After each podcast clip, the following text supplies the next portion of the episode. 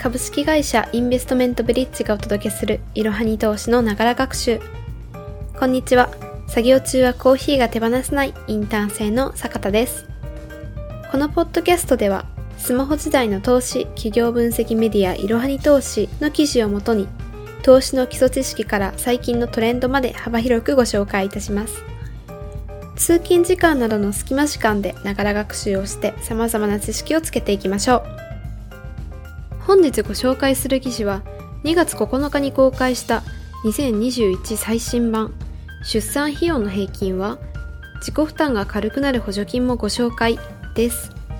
まずはじめにこの記事の結論を3点ご紹介いたします。出産にかかる平均費用は約50万円。出産育児一時金では42万円の補助を受けることができる。出産手当金では休業中の給料の3分の2を受け取れる。それでは記事本文に入っていきましょう。皆さんは女性が出産する平均年齢をご存知でしょうか？令和2年版少子化社会対策白書の発表によると初めて出産する女性の平均年齢は30.7歳だそうです。1975年には25.7歳ですから出産する平均年齢はどんどん高くなっていますね。その要因として女性の社会進出や子育て環境の変化など様々考えられますが大きな要因として費用の面もあるのではないでしょうか。そこで今回は出産に関する平均費用とその内訳お得な補助金制度についてご紹介いたします。年度によって多少前後はしますが出産に関わる負担額は50万円前後となります。初産の平均年齢は30.7歳ですから30歳の平均年収が約300から350万円であると考えると50万円は大きな負担となりますね。ちなみに出産の平均費用は都道府県で変わってきます。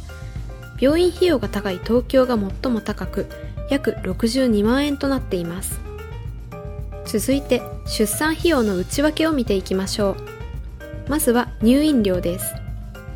出産に備えたり出産後安静にするために一般的には6日ほど入院します。この入園料には食事代も含まれていて1日に約2万円ほどかかります。なので入院日数が長くなるほど出産費用は高くなってしまいますね。これは公立病院私立病院どちらに入院するかによっても変わってきます。続いてご紹介するのは分娩料です。助産師さんやお医者さん看護師さんに立ち会ってもらって出産しますがその際にかかるのが分娩料です。自然分娩か帝王切開か時間帯によっても深夜には料金が追加されるなど金額に違いが出てきます。自然分娩は公的医療保険の適用外です。しかし帝王切開は公的医療保険の適用内なので自己負担は3割で済みます。その代わり帝王切開には自然分娩よりも多くの費用がかかるので結果的には自然分娩プラス10万円ほどだと思っておくと良いでしょう。以上の入院料分娩料が一般的に出産費用と言われてイメージする費用かと思います。しかし他にも見慣れない費用がありますよね。詳しく見ていきましょう。まずは新生児管理保育料です。生まれたての赤ちゃんには健康管理のための検査や保育が必要です。その際にかかる費用がこの新生児管理保育料です。続いてご紹介するのは産科医療保障制度です。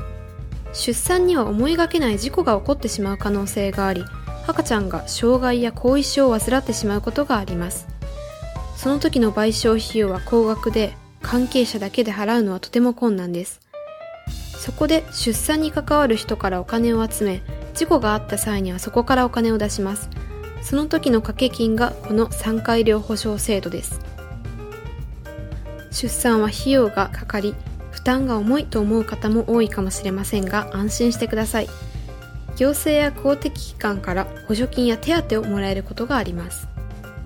どのような補助金や手当があるのか気になる方は説明欄記載の URL よりいろはに投資の記事をぜひご覧ください。本日の息抜き。今回お話しするのは私がとっても驚いた出産にまつわるギネス記録についてです。いきなりですがクイズです。世界で最も多くの子供を出産した女性は何人の子供を産んだでしょうか答えはなんと69人ですロシアの女性が1725年から1765年の間に69人の子供を産んだ記録があってギネス記録に認定されています。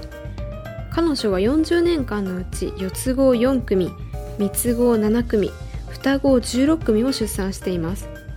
検索をすると家族写真が出てくるのですがまるで学校のクラス写真に見えるほどの人数です。1組の双子が若くして亡くなりましたが67人は大人に成長したそうです。さらに驚きなのは彼女の夫が2度の結婚によって合計82人の子供を授かっているという記録が残っているということです。この記録には開いた口が塞がりません。他にもギネス記録が気になる方は検索してみると非常に面白いですよ。次回は投資の強い味方お金のお医者さんとも言われる IFA とは FP との違いも詳しく解説という記事をご紹介します。本日もご視聴いただきありがとうございました。本日ご紹介した記事は説明欄記載の URL よりご覧いただけますのでぜひよろしくお願いいたします。LINE 公式アカウント Twitter、Instagram、Facebook などの各種 SNS のフォローもよろしくお願いいたします。ローマ字でアットいろはに投資ですまた株式会社インベストメントブリッジは個人投資家向けの IR 企業情報サイトブリッジサロンも運営しておりますこちらの説明欄記載の URL よりご覧ください。